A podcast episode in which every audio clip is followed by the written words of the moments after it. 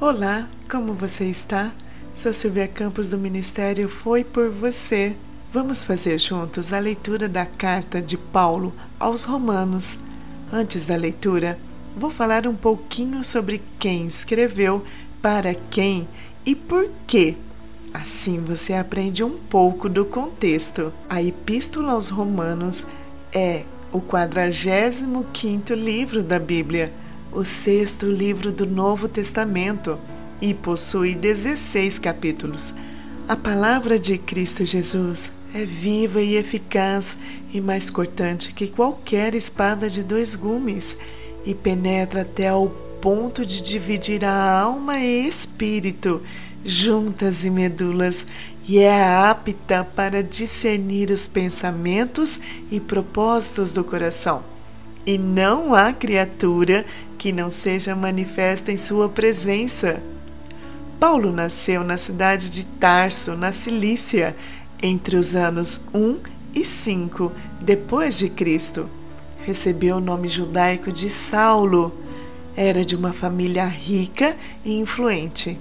Recebeu a melhor educação disponível, ministrada pelo renomado mestre Gamaliel. Saulo não só concordou em viver seguindo a lei de Moisés, como também, muito provavelmente, tem observado as mais estritas interpretações estabelecidas por gerações de mestres judaicos. Saulo liderou ataques cruéis aos seguidores de Cristo durante uma perseguição fanática e autorizada aos seguidores do caminho.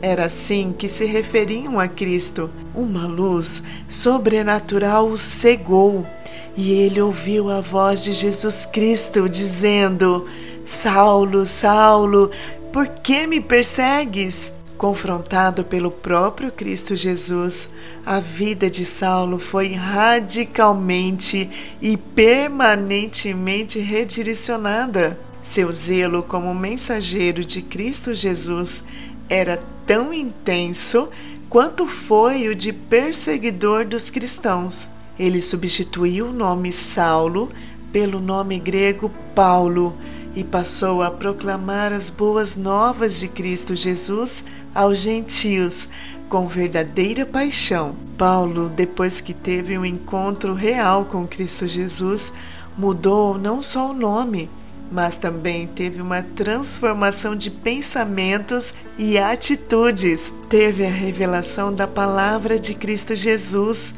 Escreveu mais da metade do Novo Testamento. Paulo é a prova inspiradora que Cristo Jesus transforma sim a vida das pessoas e usa quem ele quer para pregar as boas novas.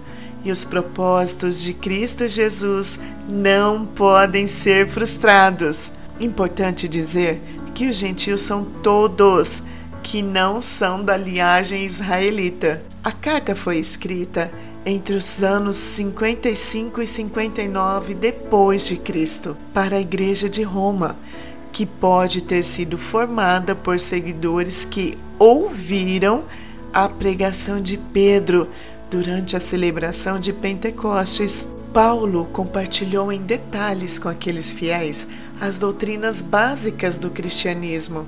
Paulo queria que a igreja de Roma soubesse que ele não havia abandonado a sua missão aos gentios.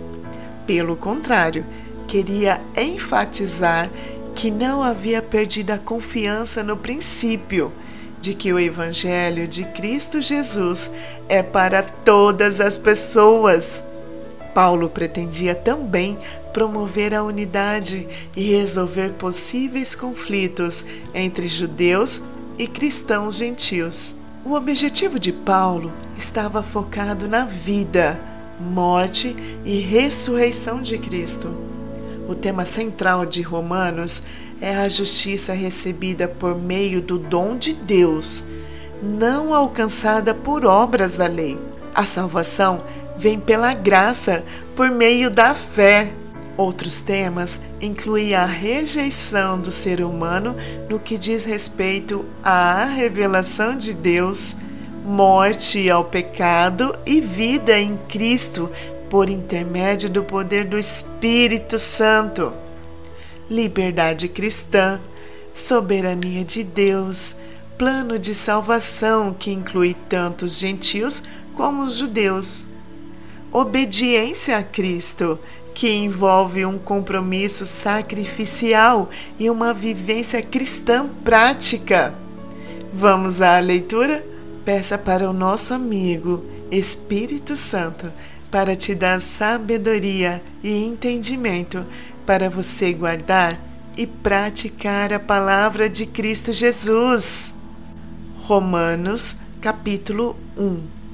Paulo, servo de Jesus Cristo, chamado para ser apóstolo, separado para o evangelho de Deus, que ele antes prometeu pelos seus profetas nas santas escrituras acerca de seu Filho Jesus Cristo, nosso Senhor, que foi feito da semente de Davi, segundo a carne, e declarou ser o Filho de Deus com poder, segundo o Espírito da Santidade, pela ressurreição dos mortos, pelo qual nós recebemos a graça e o apostolado para a obediência da fé entre todas as nações, pelo seu nome, entre os quais sois também vós os chamados por Jesus Cristo.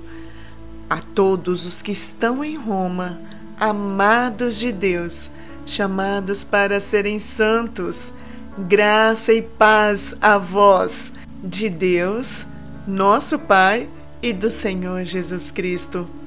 Primeiramente, eu agradeço ao meu Deus por meio de Jesus Cristo por todos nós, porque a vossa fé é anunciada em todo o mundo, pois Deus, a quem sirvo em meu espírito, no Evangelho de seu Filho, é minha testemunha de como incessantemente faço menção de vós em minhas orações rogando que de algum modo seja possível, agora por fim, ter uma próspera viagem para ir a vós na vontade de Deus, porque desejo ver-vos para que eu possa transmitir a vós algum dom espiritual, a fim de que sejais fortalecidos, isto é, para que eu possa ser confortado juntamente convosco, pela fé mútua, tanto a vossa quanto a minha.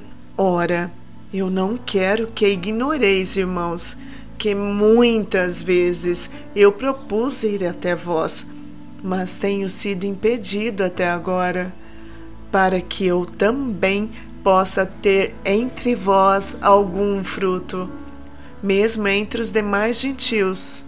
Eu sou devedor tanto aos gregos como aos bárbaros, tanto aos sábios quanto aos ignorantes. Então, quanto está em mim, estou pronto para pregar o Evangelho também a vós que estás em Roma, porque eu não me envergonho do Evangelho de Cristo, pois é o poder de Deus para a salvação de todo aquele que crê, primeiro do judeu e também do grego, porque nele a justiça de Deus é revelada, de fé em fé, como está escrito: o justo viverá pela fé, porque a ira de Deus é revelada do céu contra toda a impiedade e injustiça dos homens que detêm a verdade em injustiça porque aquilo que de Deus se pode conhecer é manifesto neles, pois Deus o manifestou a eles. Porque as coisas invisíveis, desde a criação do mundo, são claramente vistas, sendo entendidas por meio das coisas que já são feitas. O seu eterno poder e divindade para que eles fiquem inexcusáveis, porquanto, tendo conhecido a Deus, não o glorificaram como Deus, nem foram agradecidos, mas se tornaram vãos em suas imaginações, e o seu coração insensato se obscureceu. Professando-se sábios, tornaram-se loucos e mudaram a glória do Deus incorruptível por uma imagem feita à semelhança do homem corruptível, e de aves, e de quadrúpedes, e de répteis. Portanto, Deus também os entregou à imundície, por meio das luxúrias de seus próprios corações, para desonrarem seus próprios corpos entre si os quais mudaram a verdade de Deus em mentira e adotaram e serviram mais a criatura do que ao Criador, que é abençoado para sempre. Amém. Por esta causa, Deus os entregou às afeições vis, porque até as mulheres mudaram o uso natural para aquele que é contrário à natureza. E semelhantemente também os homens, deixando o uso natural da mulher, se inflamaram em sua luxúria uns para com os outros, homens com homens, praticando o que é indecente e recebendo em si mesmos a recompensa adequada do seu erro.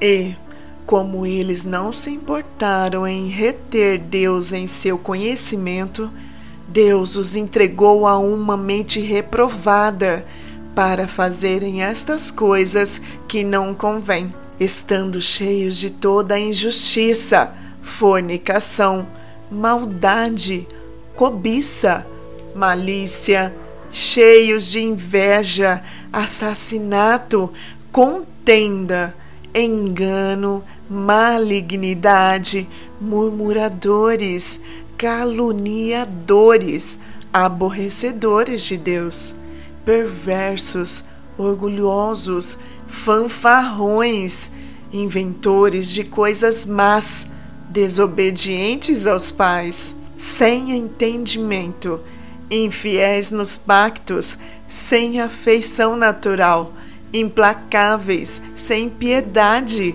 os quais, conhecendo o julgamento de Deus, que os que cometem tais justiça são dignos de morte, não somente as fazem, mas têm prazer naqueles que as fazem. Capítulo 2 Portanto, tu és indesculpável, ó homem, pois no que tu julgas a outro, a ti mesmo te condenas, pois tu que julgas fazes as mesmas coisas. Mas nós temos a certeza de que o julgamento de Deus é segundo a verdade contra os que cometem tais coisas. E tu, ó homem, que julgas os que fazem tais coisas, pensas que, fazendo-as tu, escaparás do julgamento de Deus? Ou despreza tu as riquezas da sua benignidade, paciência e longanimidade, não sabendo que a benignidade de Deus te leva ao arrependimento? Mas, segundo a tua dureza e teu coração impenitente, entesouras para ti mesmo ira para o dia da ira e da revelação do justo julgamento de Deus, o qual retribuirá a cada homem segundo os seus atos. Vida eterna aos que, perseverando em fazer o bem, procura glória, honra e imortalidade. Mas indignação e ira aos que são contenciosos e não obedecem à verdade, mas obedecem à justiça. Tribulação e angústia sobre toda a alma do homem que faz o mal, primeiramente do judeu e também do gentil. Mas honra, glória e paz a todo homem que pratica o bem, primeiramente ao judeu e também ao gentil, porque não há acepção de pessoas para Deus, porque todos os que pecaram sem lei também perecerão sem lei, e todos os que pecaram na lei serão julgados pela lei, porque os que ouvem a lei não são justos diante de Deus, mas os praticantes da lei serão justificados, porque quando os gentios não têm lei, fazem naturalmente as coisas contidas na lei, não tendo eles lei, são as leis para si mesmos, os quais mostram a obra da lei escrita em seus corações, testificando também a sua consciência e os seus pensamentos, ou acusando-os, ou defendendo-os, no dia em que Deus julgar por meio de Jesus Cristo os segredos dos homens, conforme o meu Evangelho. É isso, que tu que és chamado de judeu e descansas na lei e te vanglorias em Deus e conheces a sua verdade e aprovas as coisas mais excelentes, sendo instruído pela lei, e confias que tu és guia dos cegos, luz dos que estão em trevas, instrutor dos insensatos, mestre de crianças, que tens a forma de conhecimento e da verdade da lei. Tu, pois, que ensinas a outro, não te ensinas a ti mesmo? Tu que pregas que um homem não deve furtar, tu furtas? Tu que dizes que um homem não deve cometer adultério, tu cometes adultério? Tu que abominas os ídolos, tu cometes sacrilégio? Tu que te vanglorias na lei, por meio da infração da lei, tu desonras a Deus? porque o nome de Deus é blasfemado entre os gentios por causa de vós, como está escrito, porque a circuncisão é verdadeiramente proveitosa se tu guardares a lei. Mas se tu és transgressor da lei, a tua circuncisão se torna em incircuncisão. Portanto, se o incircunciso guardar a justiça da lei, não será sua incircuncisão julgada como circuncisão? E se a incircuncisão, que é por natureza, cumpre a lei, julgar-te-á a ti, que pela letra e circuncisão és transgressor da lei?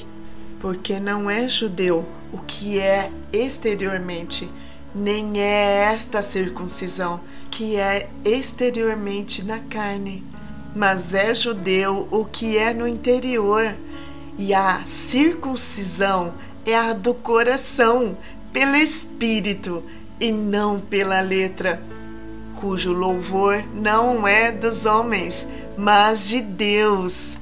Capítulo 3 Que vantagem então têm os judeus? O que proveito há na circuncisão? Muita! sob todos os aspectos, principalmente porque foram-lhes confiados os oráculos de Deus. E se algum deles não creram, a sua incredulidade anulará a fidelidade de Deus? De forma alguma. Sim, que Deus seja verdadeiro e todo homem mentiroso. Como está escrito: para que sejas justificado em tuas palavras e venças quando fores julgado. Mas, se a vossa injustiça ressalta a justiça de Deus, o que nós diremos? Seria Deus injusto por tomar a vingança? Eu falo como homem, de forma alguma, pois então, como Deus julgará o mundo? Pois se a minha mentira fez abundar a verdade de Deus para a sua glória, por que sou eu ainda julgado também como um pecador? E por que não dizemos, como somos caluniosamente reportados e como alguns afirmam que dizemos, façamos o mal para que venha o bem? A condenação dos tais é justa. Então o que? Somos melhores do que eles?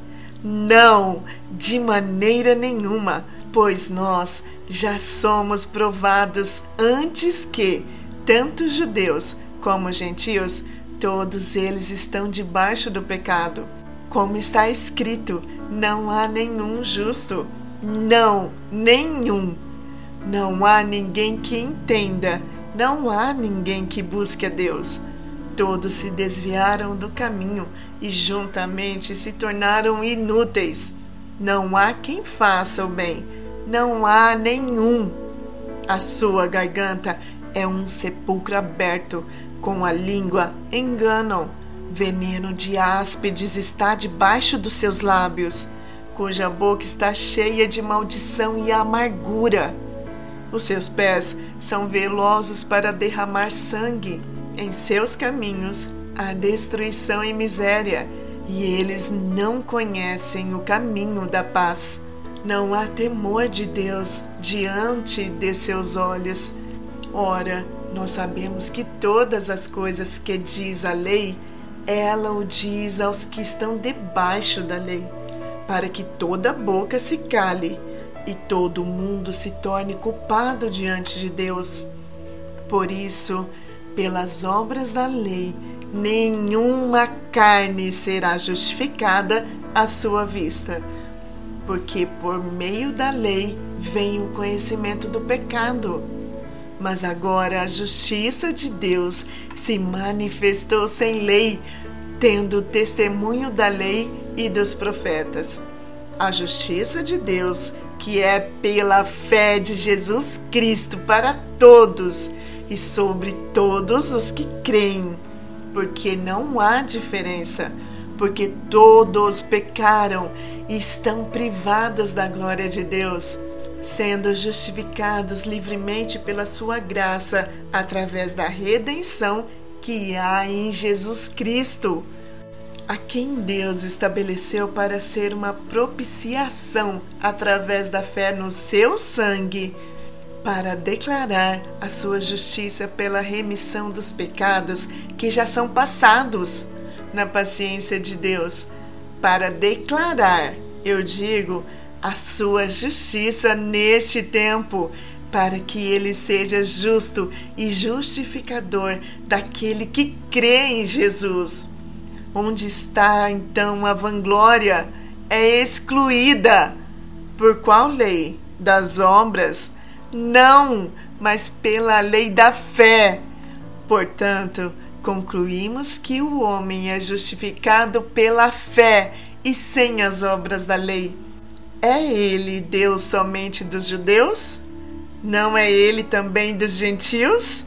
Sim, também dos gentios, visto que há um só Deus que justifica a circuncisão pela fé e a incircuncisão por meio da fé. Anulamos então a lei pela fé? De forma alguma. Antes estabelecemos a lei. Capítulo 4 o que diremos então que Abraão, nosso pai, no que diz respeito à carne, encontrou? Porque se Abraão foi justificado pelas obras, ele tem de que se gloriar, mas não diante de Deus. Pois o que diz a Escritura? Abraão creu em Deus e isso lhe foi atribuído como justiça. Ora, aquele que trabalha não lhe é imputado o salário segundo a graça, mas segundo a dívida. Mas aquele que não trabalha, mas crê naquele que justifica o ímpio, a sua fé é imputada como justiça.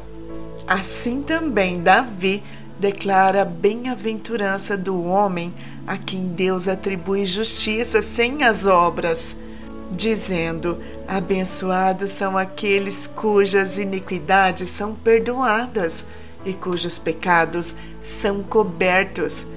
Abençoado é o homem a quem o Senhor não imputa o pecado. Vem então esta bem-aventurança só para a circuncisão ou também sobre a incircuncisão? Pois dizemos que a fé foi imputada a Abraão como justiça. Como lhe foi então imputada? Quando ele estava na circuncisão ou na incircuncisão? Não na circuncisão, mas na incircuncisão. E ele recebeu o sinal da circuncisão, um selo da justiça da fé, quando ainda estava na incircuncisão para que ele pudesse ser o pai de todos os que creem, embora eles não sejam circuncidados, para que a justiça lhe seja atribuída também. E se fosse o pai da circuncisão, daqueles que não somente são da circuncisão, mas também para os que andam nos passos daquela fé do nosso pai Abraão que tiver ainda na incircuncisão, porque a promessa de que havia de ser herdeiro do mundo não foi feita pela lei a Abraão ou a sua semente, mas pela justiça da fé, porque se os que são da fé são herdeiros, logo a fé é vã e anulada a promessa. Porque a lei opera a ira, pois onde não há lei, não há transgressão. Portanto, é pela fé, para que seja por graça, a fim de que a promessa seja assegurada a toda semente, não só a que é da lei, mas também a que é da fé de Abraão, que é o pai de todos nós. Como está escrito: Eu tenho feito de ti um pai de muitas nações diante de Deus, em quem creu, que vivifica os mortos e chama as coisas que não são como se elas fossem, o qual contra a esperança creu em esperança, para que pudesse se tornar o pai de muitas nações, conforme o que lhe fora dito. Assim será a tua semente. E não enfraquecendo na fé, ele não considerou seu próprio corpo praticamente morto quando já tinha quase 100 anos, nem ainda da morte do ventre de Sara. E não vacilou na promessa de Deus por incredulidade, mas foi forte na fé, dando glória a Deus e estando plenamente convencido de que ele tinha prometido também que era capaz de cumprir. E assim isso lhe foi imputado como justiça. Ora, foi escrito não somente por causa dele que isso lhe foi imputado, mas também por nós, a quem será atribuída aos que creem naquele que ressuscitou a Jesus, nosso Senhor, dentre os mortos, o qual foi entregue por nossas ofensas e foi ressuscitado para nossa justificação. Capítulo 5 Portanto, sendo justificados pela fé, temos paz com Deus por nosso Senhor Jesus Cristo, pelo qual também temos acesso pela fé a esta graça, na qual estamos firmes e nos regozijamos na esperança da glória de Deus. E não somente isto, mas também nos gloriamos nas tribulações, sabendo que a tribulação produz a paciência, e a paciência a experiência, e a experiência a esperança, e a esperança não nos envergonha, porque o amor de Deus está derramado em nossos corações pelo Espírito Santo que é dado a nós. Porque estando nós ainda sem força, Cristo, a seu tempo, morreu pelos ímpios, pois dificilmente alguém morrerá por um homem justo. Talvez alguém ouse morrer pelo homem bom mas Deus demonstra o seu amor para conosco, em que, sendo nós ainda pecadores, Cristo morreu por nós. Portanto, muito mais agora, tendo sido justificados pelo sangue, nós seremos salvos da ira por ele. Porque se nós, sendo inimigos, fomos reconciliados com Deus pela morte de seu filho, muito mais, tendo sido reconciliados, seremos salvos pela sua vida. E não somente isto, mas também nos regozijamos em Deus por nosso Senhor Jesus Cristo, pelo qual agora recebemos a reconciliação.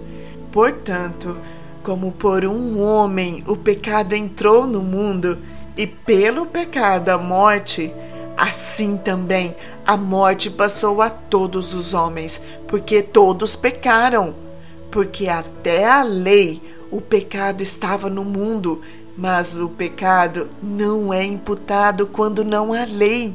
No entanto, a morte reinou desde Adão até Moisés, até mesmo sobre aqueles que não tinham pecado, à semelhança da transgressão de Adão, o qual é a figura daquele que havia de vir.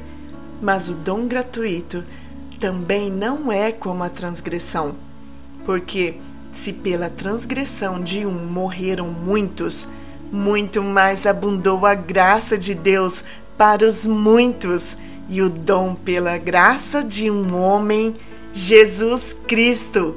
E não foi só assim o dom como transgressão, por um só homem que pecou, porque o juízo veio por uma transgressão para a condenação mas o dom gratuito veio de muitas transgressões para a justificação. Porque, se pela transgressão de um homem a morte reinou por meio de um, muito mais os que receberam a abundância da graça e o dom da justiça reinarão em vida por meio de um, Jesus Cristo. Portanto, Assim como pela transgressão de um veio o juízo sobre todos os homens para a condenação, assim também pela justiça de um veio o dom gratuito sobre todos os homens para justificação de vida. Porque assim como pela desobediência de um só homem, muitos foram feitos pecadores, assim pela obediência de um muitos serão feitos justos. Além disso, veio a lei para que a transgressão abundasse, mas onde o pecado abundou, superabundou a graça, para que, assim como o pecado reinou na morte, também a graça reinasse pela justiça para a vida eterna por Jesus Cristo, nosso Senhor. Capítulo 6 o que diremos então? Permaneceremos em pecado para que a graça possa abundar? De forma alguma! Como nós, que estamos mortos para o pecado, viveremos ainda nele? Não sabeis que todos os que fomos batizados em Jesus Cristo fomos batizados na sua morte? Portanto, somos sepultados com ele para a morte pelo batismo, para que assim como Cristo foi ressuscitado dentre os mortos pela glória do Pai, assim também nós andemos em novidade de vida.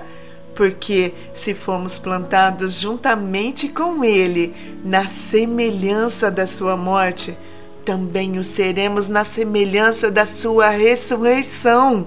Sabendo isto, que o nosso velho homem foi crucificado com ele, para que o corpo do pecado pudesse ser destruído, para que não servamos mais o pecado, porque aquele que morreu está liberto do pecado. Ora, se morremos com Cristo, cremos que também viveremos com Ele, sabendo que tendo Cristo ressuscitado dentre os mortos, já não morre, a morte não tem mais domínio sobre ele. Pois quanto ao morrer, ele morreu uma só vez para o pecado, mas quanto ao viver, vive para Deus.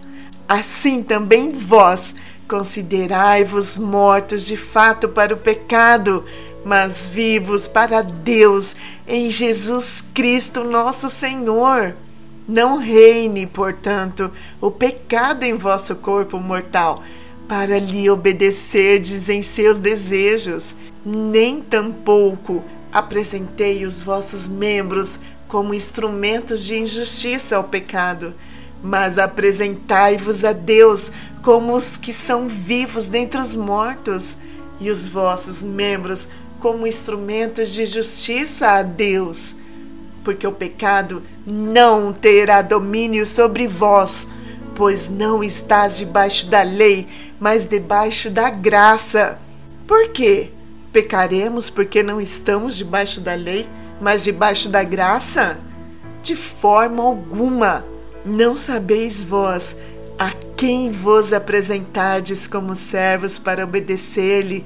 Servos sois aquele a quem obedeceis, seja do pecado para a morte ou da obediência para a justiça. Mas graças a Deus que fostes servos do pecado, mas obedecestes de coração à forma de doutrina a qual fostes entregues. E tendo sido libertados do pecado, tornaste servos da justiça. Eu falo segundo a maneira dos homens, por causa da fraqueza da vossa carne, pois assim como apresentastes os vossos membros para servirem à imundícia e à iniquidade, para a iniquidade, assim apresentai agora os vossos membros para servirem à justiça, para a santificação. Porque, quando erais servos do pecado, estáveis livres da justiça. E que frutos tinhas então das coisas do que agora vos envergonhais? Porque o fim dessas coisas é a morte. Mas agora, tendo sido libertos do pecado e tendo-vos tornado servos de Deus, tendes o vosso fruto para a santificação e, por fim, a vida eterna. Porque o salário do pecado é a morte mas o dom de Deus é a vida eterna por Jesus Cristo, nosso Senhor. Capítulo 7 Não sabei vós, irmãos, pois eu falo aos que conhecem a lei, que a lei tem domínio sobre o homem enquanto ele vive? Porque a mulher que tem marido está ligada pela lei ao marido enquanto ele viver. Mas se o marido morrer, ela está livre da lei do marido. Então, assim, enquanto seu marido viver, se ela se casar com outro homem, será chamada adúltera. Mas se seu marido morrer, ela está livre da lei. E assim, não será adúltera, mesmo que ela venha a se casar com outro homem. Portanto, meus irmãos, também vós tornastes mortos para a lei pelo corpo de Cristo, para que chegasseis a ser de outro do que foi ressuscitado dentre os mortos, a fim de que desseis fruto para Deus. Porque enquanto estávamos na carne, as paixões do pecado que eram pela lei operavam em nossos membros para trazerem fruto para a morte. Mas agora temos sido libertos da lei, tendo morrido para aquilo que estávamos retidos, para que sirvamos em novidade de espírito e não na velhice da letra. O que diremos então? A lei é pecado? De forma alguma. Porém, eu não conheci o pecado senão pela lei, porque eu não conheceria o desejo se a lei dissesse: Tu não cobiçarás, mas o pecado, tomando ocasião pelo mandamento, operou em mim todo tipo de concupiscência, porque sem a lei o pecado está morto.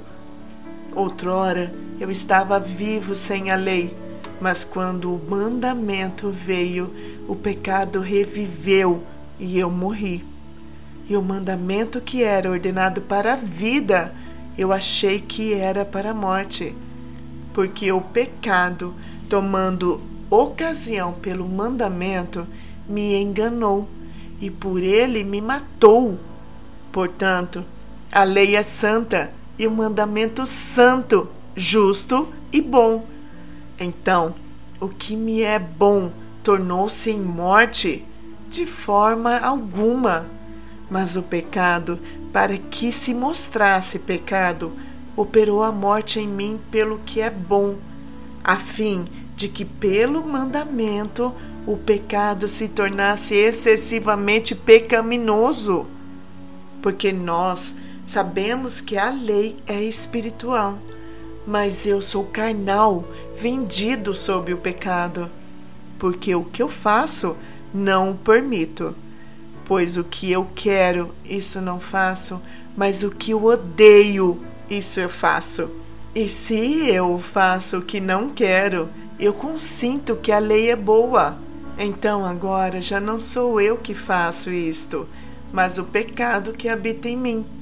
Porque eu sei que em mim, isto é, na minha carne, não habitam coisas boas, pois o querer que está presente em mim mas o executar do bem eu não encontro, porque o bem que eu quero fazer não faço, mas o mal que não quero fazer, esse eu faço.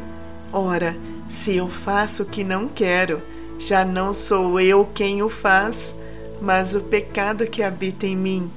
Eu acho então esta lei, que quando quero fazer o bem, o mal está presente comigo pois eu tenho prazer na lei de Deus, segundo o homem interior. Mas eu vejo outra lei nos meus membros, guerreando contra a lei da minha mente e me trazendo cativo debaixo da lei do pecado que está nos meus membros. Ó oh, miserável homem que sou, quem me livrará do corpo desta morte? Eu agradeço a Deus por meio de Jesus Cristo, nosso Senhor. Assim, pois, com a mente, eu mesmo sirvo a lei de Deus, mas com a carne, a lei do pecado. Capítulo 8 Portanto, agora nenhuma condenação há para os que estão em Cristo Jesus, que não andam segundo a carne, mas segundo o Espírito porque a lei do Espírito de vida em Cristo Jesus me livrou da lei do pecado e da morte, porquanto o que a lei não podia fazer, visto como estava fraca pela carne, Deus, enviando seu próprio Filho em semelhança da carne pecaminosa e pelo pecado, condenou o pecado na carne para que a justiça da lei fosse cumprida em nós, que não andamos segundo a carne, mas segundo o Espírito. Porque os que são segundo a carne têm a mente nas coisas da carne, mas os que são segundo o Espírito, para as coisas do Espírito.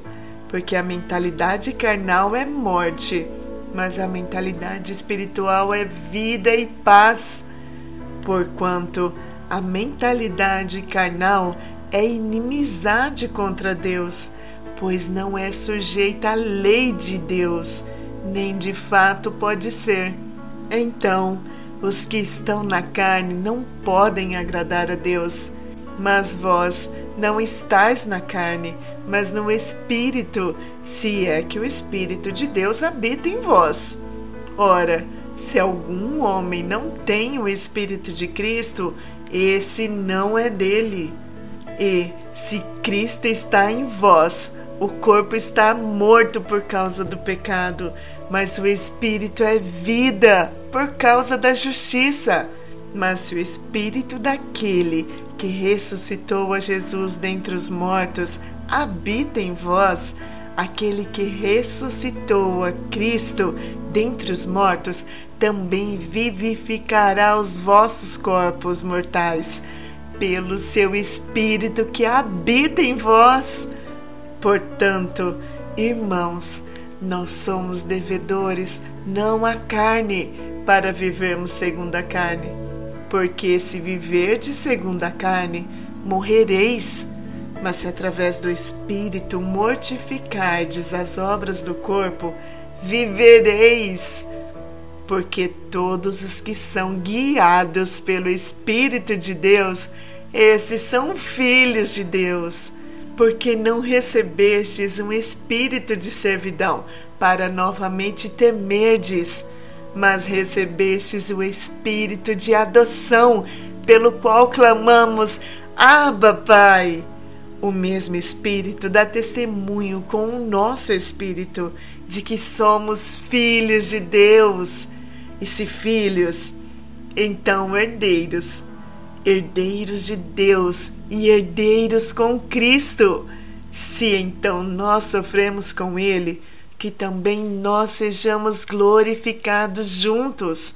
Porque eu considero que os sofrimentos deste tempo presente não são dignos de serem comparados com a glória que há de ser revelada em nós porque a ardente expectativa da criatura espera a manifestação dos filhos de Deus. Porque a própria criatura ficou sujeita à vaidade, não voluntariamente, mas por causa do que a sujeitou em esperança. Porque a própria criatura também será libertada da servidão da corrupção para a gloriosa liberdade dos filhos de Deus. Porque nós sabemos que toda a criação geme e uníssono sofre dores de parto até agora. E não só ela, mas nós mesmos também, que temos as primícias do Espírito, também gememos em nós mesmos, esperando a adoção, a saber, a redenção do nosso corpo, porque somos salvos pela esperança mas a esperança que se vê não é esperança. Como, pois, esperar o que um homem vê? Mas, se esperarmos o que não vemos, então com paciência o aguardamos. Semelhantemente, o Espírito também nos ajuda em nossas fraquezas, porque não sabemos o que devemos orar como convém mas o próprio Espírito intercede por nós com gemidos que não podem ser proferidos. E aquele que examina os corações sabe qual é a intenção do Espírito, porque ele faz intercessão pelos santos segundo a vontade de Deus. E sabemos que todas as coisas trabalham juntamente para o bem daqueles que amam a Deus daqueles que são chamados de acordo com seu propósito.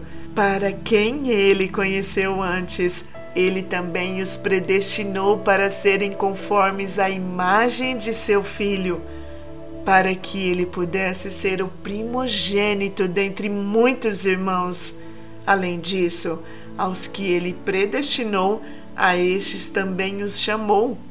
E aos que ele chamou, a estes também justificou, e aos que justificou, a estes também glorificou. O que diremos então a estas coisas? Se Deus é por nós, quem pode ser contra nós? Aquele que não poupou a seu próprio filho, mas o entregou por todos nós, como não nos dará gratuitamente também com ele todas as coisas? Quem acusará alguma coisa aos escolhidos de Deus? É Deus quem os justifica. Quem é o que condenará? É Cristo que morreu, sim, que foi ressuscitado, o qual está à direita de Deus e também intercede por nós. Quem nos separará do amor de Cristo? Será a tribulação, ou a angústia, ou a perseguição, ou a fome, ou a nudez, ou perigo, ou a espada. Como está escrito, por causa de ti somos mortos todo dia, somos consideradas como ovelhas para o matadouro. Mas em todas essas coisas somos mais do que vitoriosos através daquele que nos amou, porque eu estou convencido de que nem a morte, nem a vida, nem os anjos, nem os principados, nem as potestades, nem as coisas do presente, nem as coisas por vir, nem a altura, nem a profundidade, nem alguma outra criatura será capaz de nos separar do amor de Deus que está em Jesus Cristo, o nosso Senhor. Capítulo 9 Eu digo a verdade em Cristo, eu não minto. A minha consciência também me dá testemunho no Espírito Santo que eu tenho grande pesar e contínua tristeza no meu coração porque eu mesmo desejava ser amaldiçoado de Cristo por meus irmãos, meus parentes, segundo a carne, que são israelitas, aos quais pertence a adoção e a glória e os pactos e a entrega da lei e o serviço de Deus e as promessas, dos quais são os pais, e dos quais, segundo a carne, veio Cristo que é sobre todos. Deus bendito para sempre. Amém. Não, porém, que a palavra de Deus tenha perdido seu efeito, porque nem todos os que são de Israel são israelitas, nem por serem a semente de Abraão são todos filhos, mas em Isaque será chamada tua semente, isto é, os que são filhos da carne, estes não são filhos de Deus, mas os filhos da promessa são considerados como semente, porque esta é a palavra da promessa. Por este tempo eu virei e Sara terá um filho. E não somente isso, mas também quando Rebeca concedeu de um de nosso pai Isaque porque não tendo os filhos ainda nascido, nem tendo feito algum bom ou mal, para que o propósito de Deus pudesse permanecer segundo a eleição, não por obras, mas por aquele que chama. Isto foi dito a ela: o mais velho servirá ao mais jovem. Como está escrito: Eu amei Jacó e aborreci Esaú. O que diremos então? Há em Deus injustiça? De forma alguma. Porque ele diz a Moisés: Eu terei misericórdia de quem eu tiver misericórdia, e eu terei compaixão de quem eu tiver compaixão.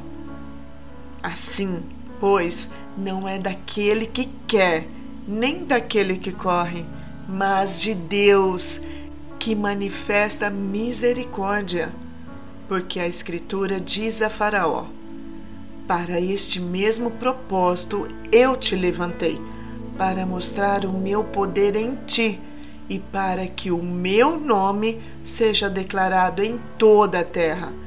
Portanto, ele tem misericórdia de quem ele quer ter misericórdia e endurece a quem ele quer. Tu dirás a mim então: por que ele ainda achou culpa? pois quem tem resistido à sua vontade? Mas, ó homem, quem és tu para que contendes a Deus? Dirá a coisa formada ao que formou: Por que tu fizeste assim? Não tem o oleiro poder sobre o barro, para da mesma massa fazer um vaso para honra e outro para desonra? E se Deus, dispondo a demonstrar a sua ira e dar a conhecer o seu poder, suportou com muita paciência os vasos de ira preparados para a destruição, para que ele também desse a conhecer as riquezas da sua glória nos vasos de misericórdia, que antes ele já preparou para a glória, até nós, a quem ele chamou não só dentre os judeus, mas também dentre os gentios?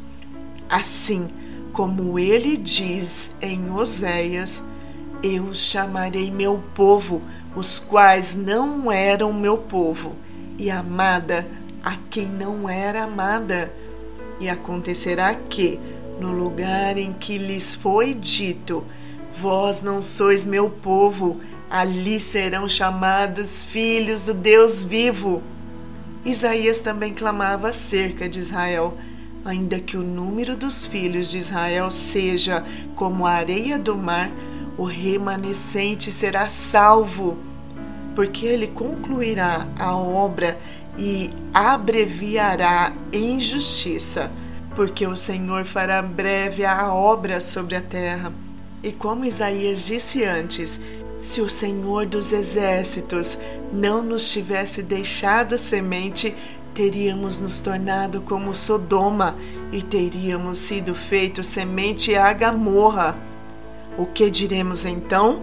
Que os gentios que não seguiam a justiça alcançaram a justiça, a justiça que é feita pela fé. Mas Israel, que seguia a lei da justiça, não alcançou a lei da justiça. Por quê? Porque eles não a buscaram pela fé, mas como que pelas obras da lei, pois eles tropeçaram na pedra de tropeço, como está escrito: Eis que eu ponho em Sião uma pedra de tropeço e uma rocha de ofensa, e todo aquele que crer nela não será envergonhado.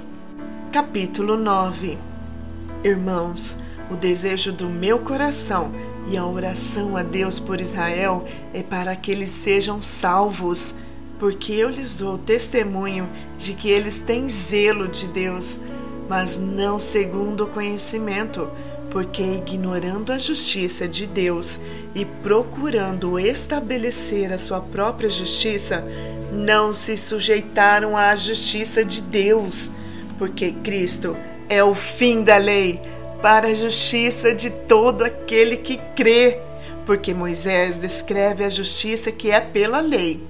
O homem que faz estas coisas viverá por elas. Mas a justiça que é pela fé diz assim: Não digas em teu coração: Quem subirá ao céu? Isto é, para fazer Cristo descer. Ou quem descerá ao abismo? Isto é, para fazer Cristo subir dentre os mortos. Mas o que diz?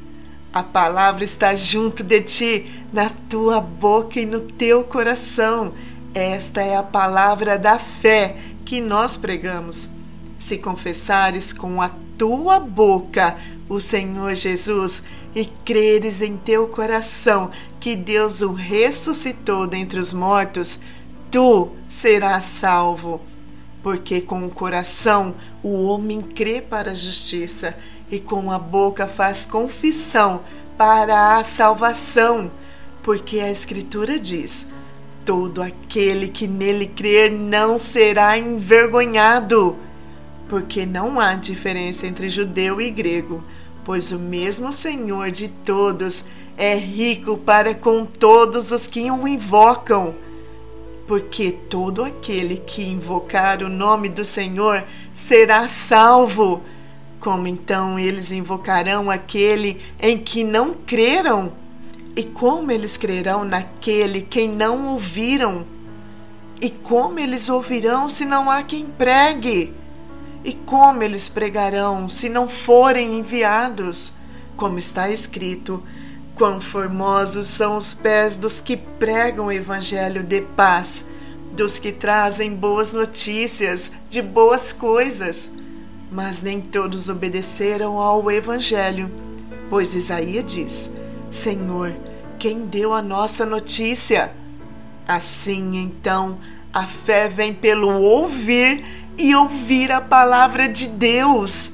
Mas eu digo, eles não ouviram?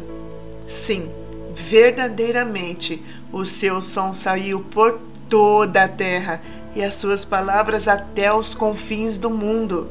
Mas eu digo: Israel não soube? Primeiramente diz Moisés: Vou provocá-los em ciúmes com aqueles que não são o povo, e com a nação insensata vos provocarei a ira. Mas Isaías é muito corajoso e diz: Eu fui achado pelos que não me buscavam, fui manifestado aos que não perguntavam por mim. Mas para Israel ele diz: Todo dia eu estendi as minhas mãos a um povo desobediente e contradizente. Capítulo 11 Então eu digo: rejeitou Deus o seu povo? De forma alguma, porque eu também sou israelita, da semente de Abraão, da tribo de Benjamim. Deus não rejeitou o seu povo, que antes conheceu. Ou não sabeis o que a Escritura diz de Elias, como ele intercede a Deus contra Israel, dizendo: Senhor, eles mataram os teus profetas e derrubaram os teus altares, e eu fiquei sozinho, e eles buscam a minha vida. Mas o que lhe diz a resposta de Deus? Eu reservei para mim sete mil homens que não dobraram os joelhos diante da imagem de Baal. Assim, então, também no tempo presente há um remanescente, de acordo com a eleição da graça. E se é por graça, então não é mais por obras. Caso contrário, a graça não é mais graça.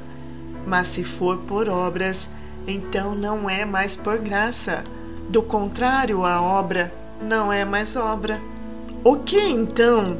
Israel não conseguiu o que buscava, mas os eleitos conseguiram e os demais ficaram cegos. De acordo com como está escrito, Deus lhes deu um espírito de sonolência, olhos para não verem e ouvidos para não ouvirem, até este dia. E Davi diz que a sua mesa se torne em laço e em armadilha e em pedra de tropeço e em recompensa para eles. Sejam escurecidos os seus olhos para que eles não vejam e para que se encurvem continuamente as costas. Então eu digo: eles tropeçaram para que caíssem? De forma alguma, mas antes, pela sua queda, a salvação veio aos gentios para provocar-lhe ciúme. Ora, se a sua queda é a riqueza do mundo e a sua diminuição a riqueza dos gentios, quanto mais a sua plenitude? Porque eu falo a vós, gentios, enquanto sou apóstolo dos gentios, eu magnifico o meu serviço, para ver se de alguma maneira eu posso provocar ciúme aos que são da minha carne e salvar algum deles. Porque se a sua rejeição é a reconciliação do mundo, qual será a sua aceitação, se não a vida dentre os mortos? E, se os primeiros frutos são santos, a massa também é santa. E se a raiz for santa, assim serão os ramos. E se alguns dos ramos forem quebrados, e tu, sendo uma oliveira silvestre, foste enxertado entre eles, e feito participante da raiz e da seiva da oliveira, não te glories contra os ramos, mas se te gloriares, não és tu que sustentas a raiz, mas a raiz a ti. Tu então dirás: Os ramos foram quebrados para que eu pudesse ser enxertado. Bem, por sua incredulidade, eles foram quebrados e tu estás em pé pela fé. Não sejas arrogante, mas teme. Porque se Deus não poupou os ramos naturais, cuida para que ele não poupe a ti também. Vê, pois, a bondade e a severidade de Deus. Para com os que caíram, severidade, mas para contigo, a bondade. Se permaneceres na sua bondade, do contrário, tu também será cortado. E eles também, se não permanecerem na incredulidade, serão enxertados, pois Deus é capaz de enxertá-los novamente. Porque se tu fostes cortado da oliveira, que é silvestre por natureza, e contra a natureza foste enxertado na oliveira boa, quanto mais esses que são ramos naturais serão enxertados na sua própria oliveira? Porque eu não quero, irmãos, que ignoreis este mistério, para que não sejais sábios em seus próprios conceitos, que a cegueira aconteceu em parte a Israel, até que tenha entrado a plenitude dos gentios. E assim todo Israel será salvo, como está escrito: virá de Sião o libertador e desviará de Jacó as impiedades. E este será o meu pacto com eles, quando eu tirar os seus pecados. Quanto ao Evangelho, eles são inimigos por causa de vós, mas quanto à eleição, eles são amados por causa dos pais, porque os dons e o chamado de Deus são sem arrependimento porque assim como vós também em tempos passados não cries em Deus, mas agora alcançaste misericórdia pela desobediência deles. Assim também estes agora não creram, mas que através da sua misericórdia eles também pudessem alcançar misericórdia.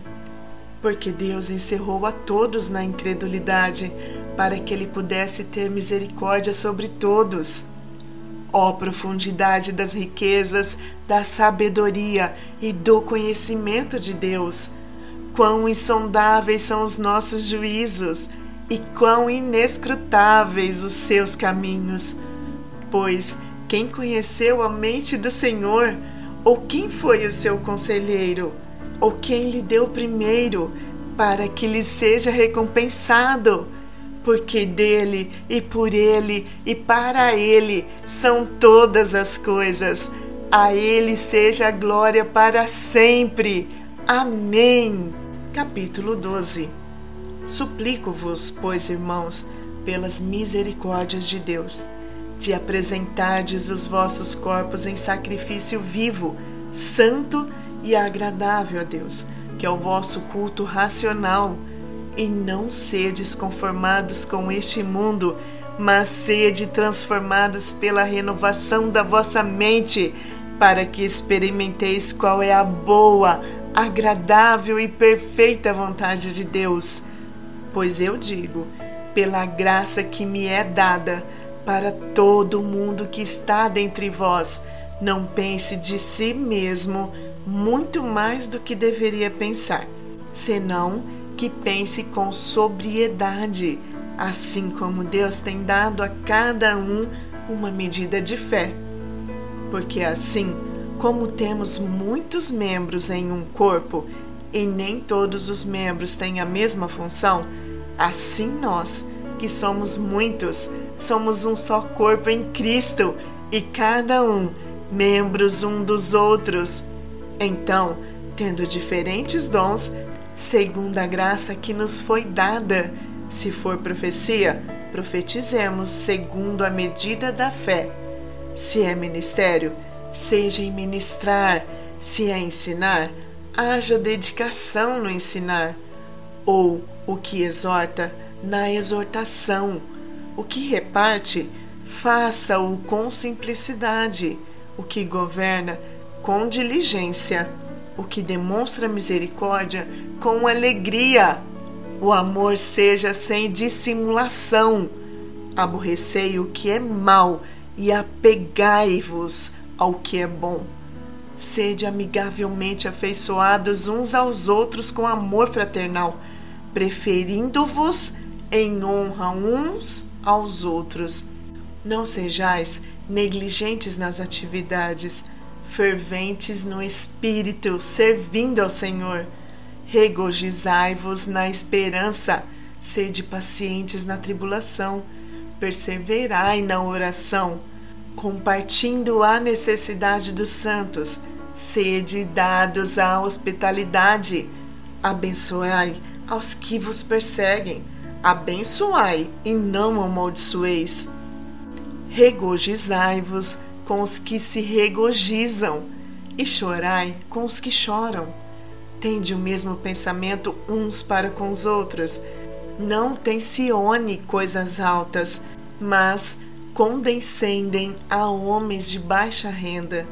Não sejais sábios em seus próprios conceitos. Não retribuas a nenhum homem mal por mal. Procurai as coisas honestas à vista de todos os homens. Se possível, no que depender de vós, vivei em paz com todos os homens. Amados, não vos vingueis a vós mesmos, mas dai lugar à ira, porque está escrito: A vingança é minha, e eu recompensarei, diz o Senhor. Portanto, se o teu inimigo tiver fome, alimenta-o. Se ele tiver sede, dá-lhe de beber, porque fazendo isto, amontoarás brasas de fogo sobre a sua cabeça. Não sejas vencido pelo mal, mas vence o mal com o bem. Capítulo 13 Toda alma esteja sujeita às autoridades superiores, porque não há autoridade que não venha de Deus, e as autoridades existentes foram ordenadas por Deus. Por isso, quem resiste à autoridade resiste à ordenação de Deus, e os que resistem receberão sobre si mesmos a condenação. Porque os governantes não são terror para as boas obras, mas para as más. Tu então não queres temer a autoridade? Faz o que é bom e terás louvor dela, porque ela é o ministro de Deus para o teu bem. Mas se tu fizeres o que é mal, teme, pois ela não traz a espada em vão porque é ministro de Deus e vingador para executar a ira contra aquele que pratica o mal. Portanto, é necessário que estejais sujeitos não somente pela ira, mas também por causa da consciência. E também, por esta razão, pagais tributos, porque eles são ministros de Deus, atendendo continuamente sobre esta mesma coisa. Portanto, dai a cada um o que deveis. A quem deveis tributo, tributo. A quem imposto, imposto. A quem temor, temor. A quem honra, honra. A nenhum homem devais coisa alguma, senão o amar-vos uns aos outros, porque quem ama o próximo cumpre a lei. Por isto, tu não cometerás adultério não assassinarás, não furtarás, não darás falso testemunho, não cobiçarás. E se há algum outro mandamento, tudo se reúne nesta palavra: Tu amarás ao teu próximo como a ti mesmo. O amor não faz mal ao próximo, portanto, o amor é o cumprimento da lei. E então, conhecendo o tempo, que já é hora de despertarmos do sono, porque a nossa salvação agora está mais perto de nós do que quando cremos. A noite é passada e o dia é chegado. Portanto, rejeitemos as obras das trevas e vistamos da armadura da luz. E nós caminhamos honestamente, como de dia, não em tumultos, nem em embriaguez, nem em orgias, nem em devassidão, nem em contendas e inveja. Mas revestivos do Senhor Jesus Cristo e não façam provisão para a carne, para cumprir suas cobiças.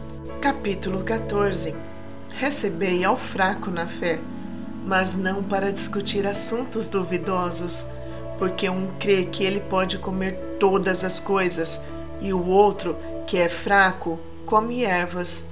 Quem come, não despreze o que não come, e o que não come, não julgue o que come, porque Deus o recebeu.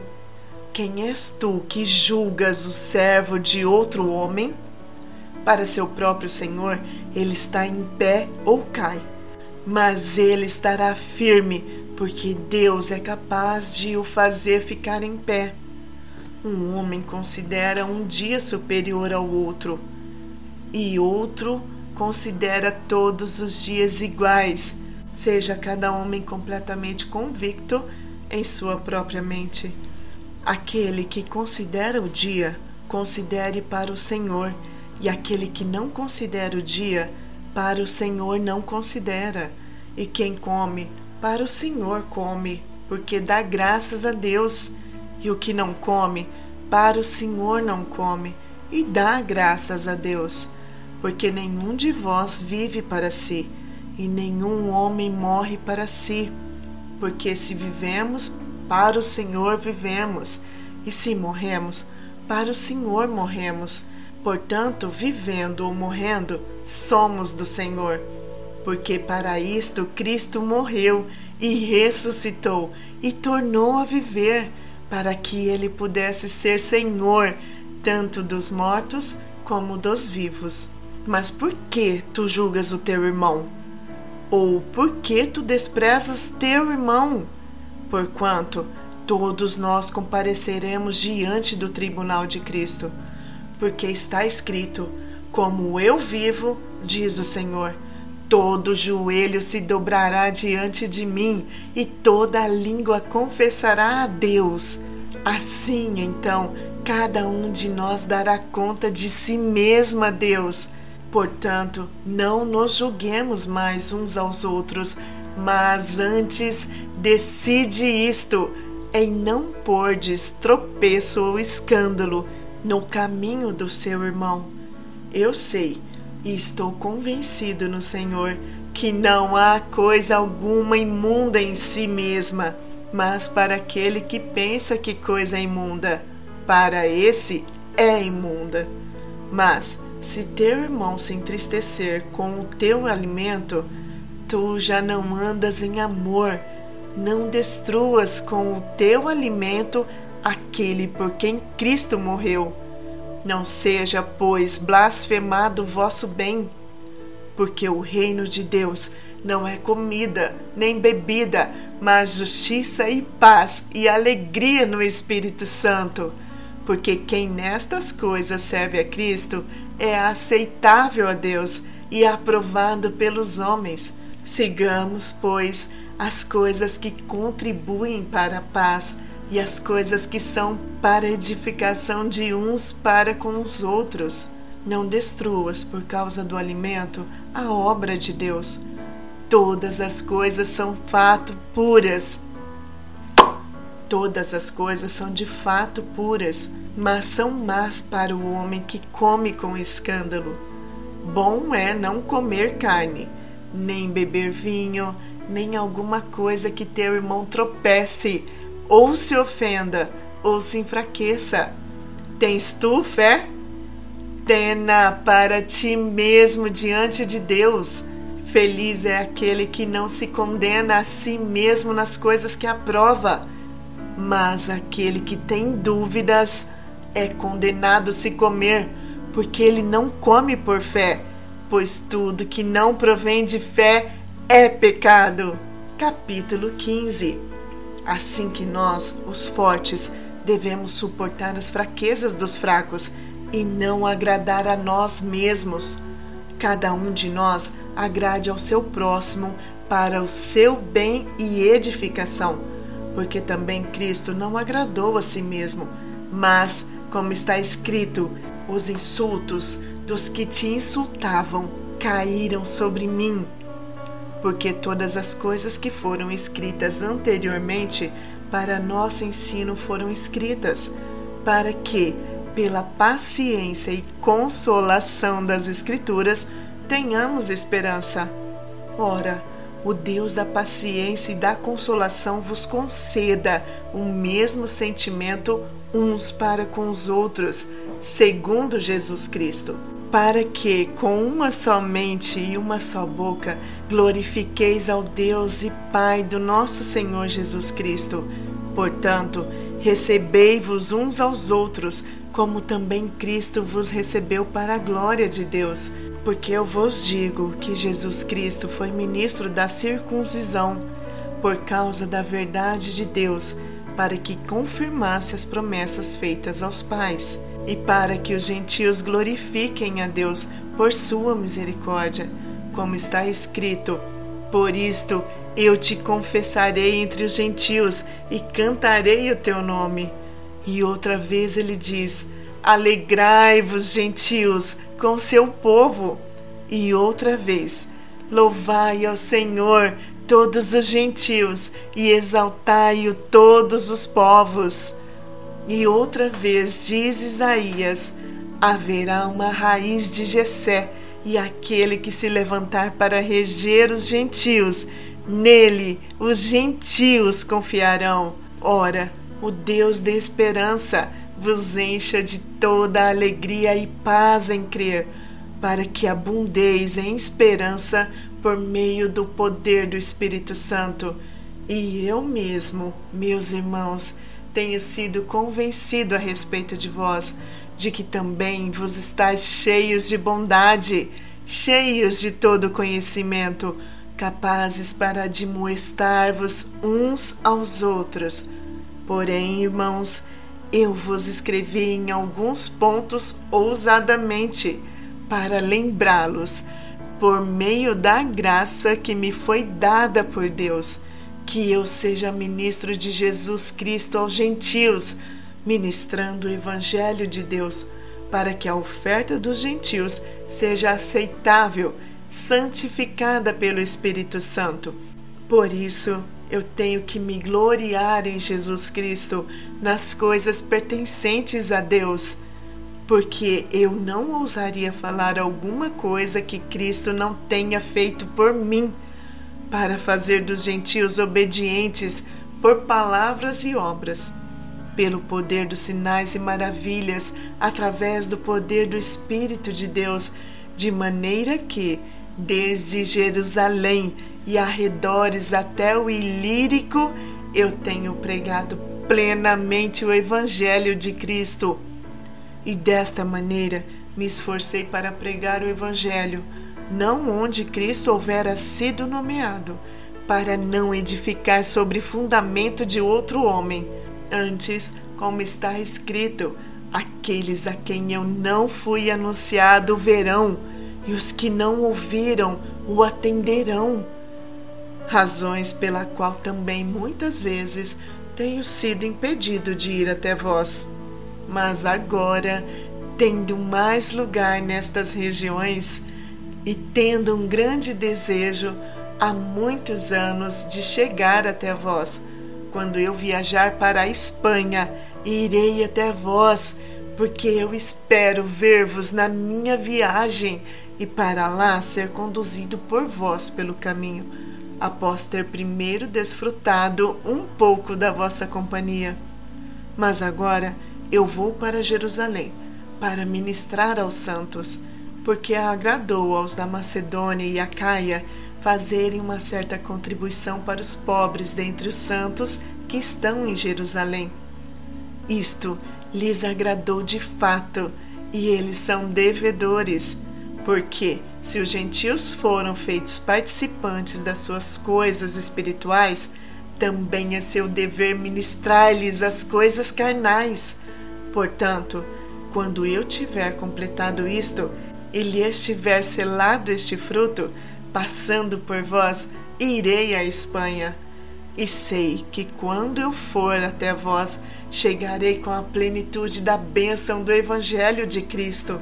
E agora, eu suplico-vos, irmãos, por nosso Senhor Jesus Cristo e pelo amor do Espírito Santo, que luteis juntos comigo nas vossas orações a Deus por mim, para que eu seja livrada dos incrédulos que estão na Judéia e que meu serviço em Jerusalém seja aceito pelos santos, para que eu chegue até vós com alegria pela vontade de Deus e possa revigorar-me convosco.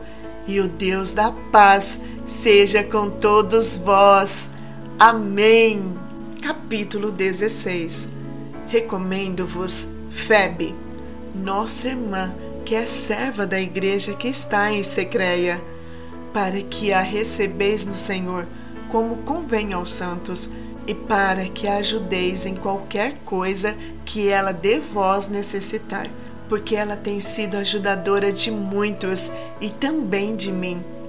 Saudai a Priscila e Áquila, meus colaboradores em Jesus Cristo, os quais, pela minha vida expuseram seus próprios pescoços, o que não só lhes agradeço, mas também todas as igrejas dos gentios.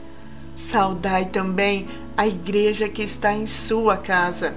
Saudai meu amado Epênito, que é as primícias da Acaia em Cristo. Saudai a Maria, que trabalhou muito por nós. Saudai a Andrônico e a Júnia, meus parentes e meus companheiros na prisão, que são notáveis entre os apóstolos e que também estão em Cristo antes de mim. Saudai a Ampliato, meu amado no Senhor.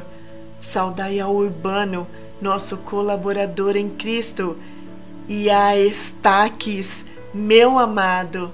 Saudai a Apeles, aprovada em Cristo. Saudai aos da família de Aristóbulo. Saudai a Herodião, meu parente.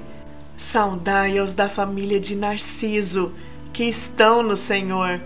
Saudai a Trifena e a Trifosa, as quais trabalham no Senhor. Saudai a amada Pérside, a qual muito trabalhou no Senhor. Saudai a Rufo, escolhido no Senhor.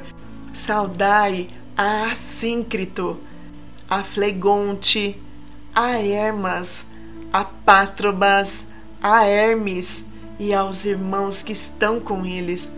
Saudai a Filólogo e a Júlia, a Nireu e sua irmã, e a Olimpas e a todos os santos que estão com ele. Saudai-vos uns aos outros com um beijo santo. As igrejas de Cristo vos saúdam. E suplico-vos, irmãos, que observeis o que causam divisões e ofensas contra a doutrina que aprendestes, afastai-vos deles, porque os tais não servem ao nosso Senhor Jesus Cristo, mas ao seu próprio ventre, e com as boas palavras e lisonjas enganam os corações dos ingênuos, porque a vossa obediência veio a ser conhecida a todos os homens Alegro-me, pois, em vosso nome, mas eu ainda quero que sejais sábios no que é bom e ingênuos para o mal. E o Deus da paz esmagará em breve a Satanás debaixo de vossos pés. A graça de nosso Senhor Jesus Cristo seja convosco. Amém. Timóteo, meu colaborador, e Lúcio, e Jason, e Socípatro, meus parentes, vos saúdam. Eu, Tércio, que escrevi esta carta, vos saúdo no Senhor. Gaio, meu anfitrião, e de toda a igreja vos saúda. Erasto, tesoureiro da cidade, vos saúda, e o irmão quarto. A graça do nosso Senhor Jesus Cristo seja com todos vós. Amém. Ora, aquele que é poderoso para estabelecer, segundo o meu evangelho e a pregação de Jesus Cristo, conforme a revelação do ministério mantido em segredo desde o início do mundo, mas que agora se manifestou e pelas escrituras dos profetas, segundo o mandamento do Deus eterno, se fez conhecido a todas as nações para a obediência da fé. Ao Deus único e sábio, seja a glória por Jesus Cristo para sempre. Amém.